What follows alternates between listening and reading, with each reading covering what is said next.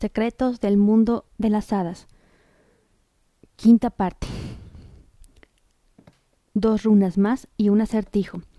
Las hadas siguieron volando entre la penumbra plagada de sombras hasta llegar a otra runa en la que leyeron por ahí, por allá. De pronto, un terrorífico y brillante pixie saltó desde una flexible rama, sobresaltando a las primas. Tras observarlo más detenidamente, no parecía tan temible, pues, pues sonreía de oreja a oreja puntiagudas. Este mundo es un pañuelo, ¿verdad? ¿Sabéis leer el, alfabeto? preguntó Puck, el resplandeciente duendecillo. Sí, pero no entendemos esta señal y estamos intentando encontrar el polvo de Mam, contestó Fata. Bueno, depende de dónde lo dejasteis, así que podéis seguir esta indicación o la otra, señaló Puck. No lo dejamos en ningún lugar, lo robaron, replicó Resplandor, pero un esprite muy horrible apareció y dijo Soy un fuego fauto. ¿Qué hacéis en mi bosque?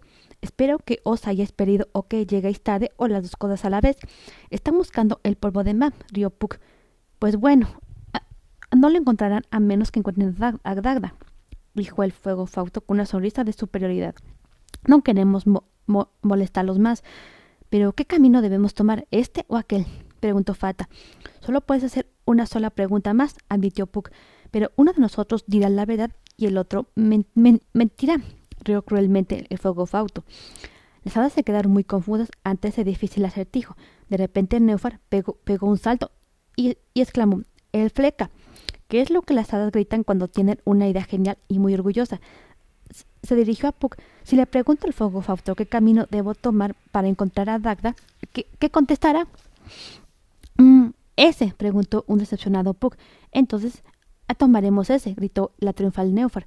Neufar había planeado la pregunta perfecta para resolver el acertijo y se puso en la cabeza de, las hadas buenas. Puck y el fuego Fauto se quedaron rascándose sus atónicas cabezas ante el ingenio de Neufar. Después de todo, su tarea era poner trabas a los viajeros, no ayudarles.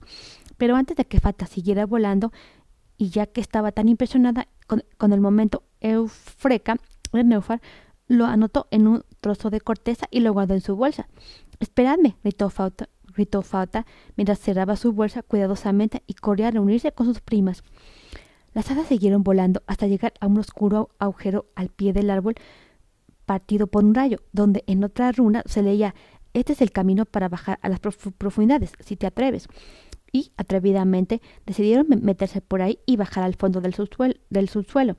Al principio el ambiente se, se helaba, después se congelaba, después se, volvía raro y más cálido, más brillante y ligero. Unas luces penetrantes resplandecían desde los focos de los gnomos que, cavaban en busca de oro. Mientras trabajaban, cantaban. Dedícate a cavar y no juegues más. Nunca juegues y cava sin parar. Haz lo que Dagda quiso y quiere y querrá. Trabajar hasta estar hundido y sombrío y enfermar. Trabaja en la juventud y trabaja en la vejez, peleando por hallar el oro una y otra vez. Las tres hadas se escondieron detrás de unos enormes montones de tierra en continuo crecimiento y observaron el imparable trasiego. Los elfos extraían con una pala y almacenaban la tierra negra hasta que los encargados de hacer montañas de granos de arena la reunían y la empujaban hacia el aire fresco del bosque. Esto no, no parece muy divertido y además no, no, no se ve nada para poder beber, susurró Neufar. Estoy de acuerdo, dijo el esplendor, intentando no brillar de demasiado. Pero de repente, procedente de la oscura distancia, se oyó el frío y cruel cacareo del mismo Dagda. ¿Podrá el frío y distante dirigente de estas hadas de la tierra ser el ladrón del polvo de Mab? ¿Y sería, ¿Y sería capaz el tembloroso trío de hadas de, de recuperar el, el, objeto robado? Fata respiró hondo el gélido aire y se dispuso a guiar a sus amigas por la tenue luz, por la tenue luz que flotaba sobre los atallados gnomos y los selvos hacia las profundidades del reino de Dagda, el subsuelo. Próximamente, sexta parte.